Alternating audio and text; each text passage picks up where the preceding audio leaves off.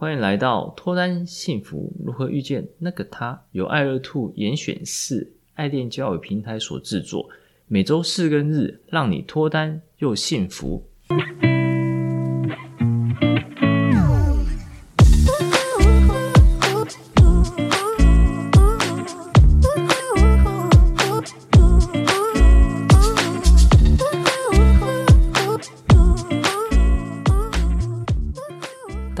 是杨生，你们的爱情总监。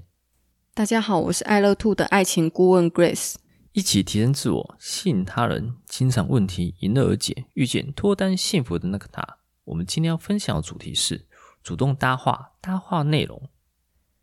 上集说到，我们该选怎么样的场合跟时机进行搭话，还有练习搭话的步骤，并且深入了解了开场白。还没听的人，赶快去聆听哦。这期开始分享，讲完开场白之后的搭话内容。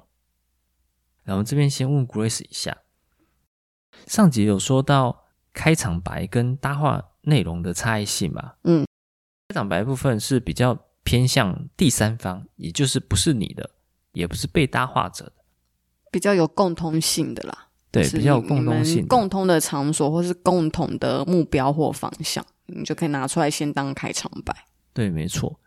然后再来比较属于个人的，比较属于他的，或是比较属于你自己的，这边就可以算成是搭话的内容。嗯，对，是就会变成一个主题的部分。那在主题部分，Grace 有回想起、回忆起，不管之前跟女生或者说跟男生搭话，有使用怎样的一个搭话内容呢？我觉得可以去聊现在的时事啦，像之前不是有一个很。红的九天玄女啊，就是你知道搞笑影片啊，或者是说聊股市嘛。现在三十几岁的人都可能会有做一些投资，你就可以聊一些投资的事情，或者是聊最近很红的电影，或是你可以稍微看到他身上的一些穿着，一些他身上你可以看到观察到的点，你也可以拿出来聊。鬼使其实讲到了两个重点。第一个可以先观察这个人带了什么东西，再开怎样的话题，这样的话题通常就比较不会唐突。而讲完了这样的话题之后，可以再去讲说最近比较夯的事情。不过这个比较夯的事情也必须要跟前面所开的话题也要有所相关跟雷同，不要一下跳太大。嗯，一下跳太大的话，对方可能会来不及思考。嗯，对。OK。如果哪一本书的话，就可以聊书。如果你熟悉那本书，就可以问他这本书的内容，或者说是不是也喜欢这类型的书籍。如果不熟悉那本书的话，也可以问他这本书好不好看。如果这个人有戴耳机，可能在听音乐，就可以聊音乐。这个人穿着的比较流行时尚，就可以聊穿着。如果他拿东西跟展览有关，也可以聊展览。如果这个人拿着手机在看影片的话，也可以聊最近比较夯的影片。我再分享一个，因为盛老师说可以从他身上的特征，或是穿着，或是他拿的东西去下手。但这时候可能大家会怕说：“哎，我如果多那方面的领域不是那么了解，那有关系吗？”其实我是觉得没关系，因为你是先抛出问题的那一方，你可以让对方先分享，先讲完之后，再依他讲的东西去接续。因为其实当个聆听者。他其实也算蛮加分的啊，因为本来就是沟通上，你就是要多尝试去当聆听者，然后让对方去分享。可是其实讲这种几件事情哦，第一个，我们搭话的主要目的就是要了解对方嘛，然后另外目的就是要让对方记起你嘛。所以说要了解对方的话，可以先当个聆听者，问他相关的问题，再由他的话题来进行回答。对，OK。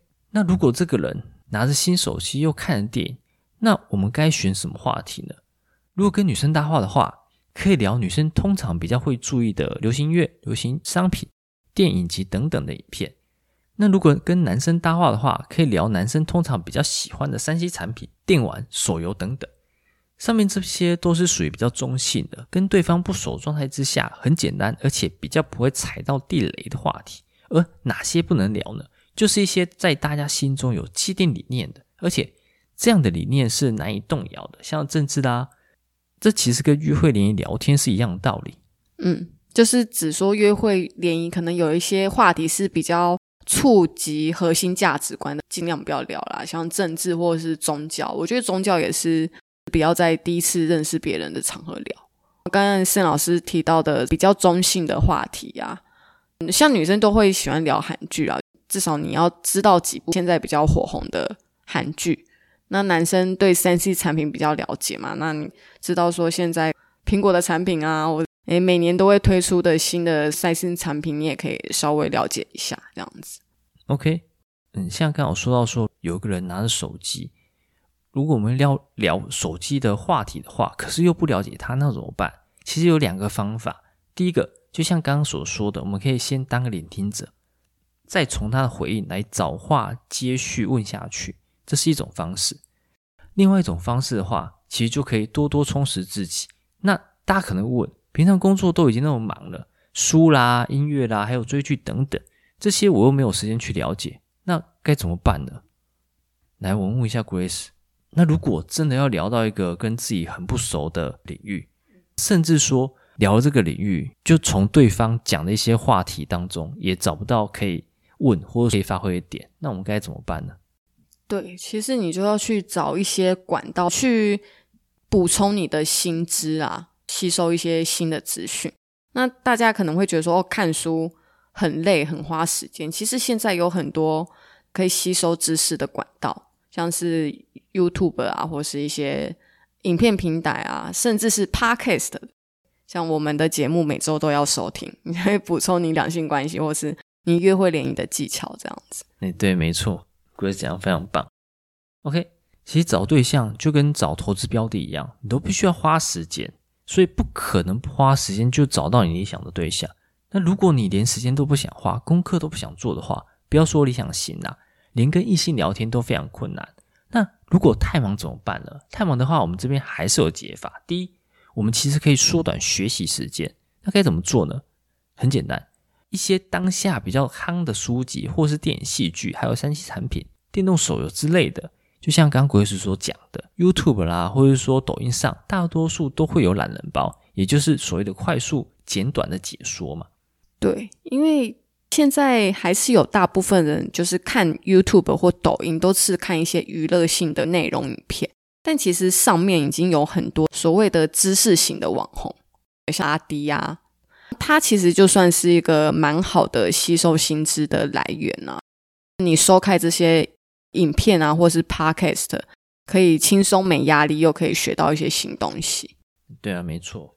OK，有了学习管道之后，第二个，我们就可以利用琐碎的时间，像说上下班通勤、排队厕所或吃饭等等的时间，这些琐碎的时间大家应该都能够抽得出来吧？加上看 YouTube 或抖音上懒包，缩短学习时间，所以应该不会还有太忙而不想学习的借口了，对吧？如果还有借口的话，应该就是懒得学习，不想改变，而不是没有时间哦。如果对我们今天主题或内容有什么心得或想法，欢迎来信，也欢迎分享本节内容给你有相似问题的朋友哦。每周四、周日晚上十点，跟着爱乐兔一起提升自我，up up。也欢迎分享本集的内容给你想脱单或者想要获得幸福的朋友。遇见爱乐，遇见爱情，我们下次见，拜拜。